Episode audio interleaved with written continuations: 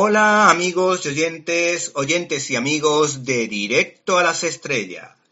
Hoy desde cinelibertad.com y en vuestra sección de críticas en un minuto vamos a hablaros de Onward. El tándem Disney barra Pixar saca a la palestra su nueva apuesta cinematográfica, tras Toy Story 4 y la brillante Coco, titulada Onward, del cineasta Dan Scanlon, al que le han dado una nueva oportunidad después del resbalón que supuso la secuela de Monstruos S.A., que a mi juicio es de los pocos trabajos fallidos del universo Pixar creado por John Lasseter.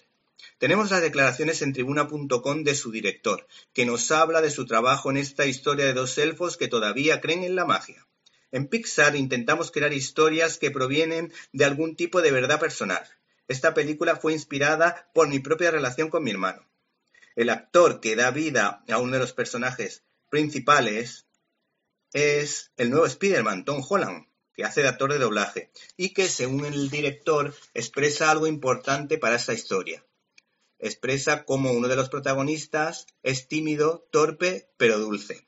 Esta historia es entretenida, no, entretenidísima, pero también podemos decir que es muy comercial, por lo que pierde ese nivel y esa seña de distinción de las obras maestras de Pixar como Up, Wally o Toy Story 3, guardando ciertos paralelismos con la maravillosa Coco y haciendo referencia a uno de los argumentos preferidos de Disney, el de la orfandad. También encontramos guiños cinematográficos.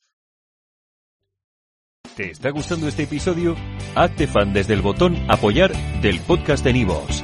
Elige tu aportación y podrás escuchar este y el resto de sus episodios extra. Además, ayudarás a su productor a seguir creando contenido con la misma pasión y dedicación.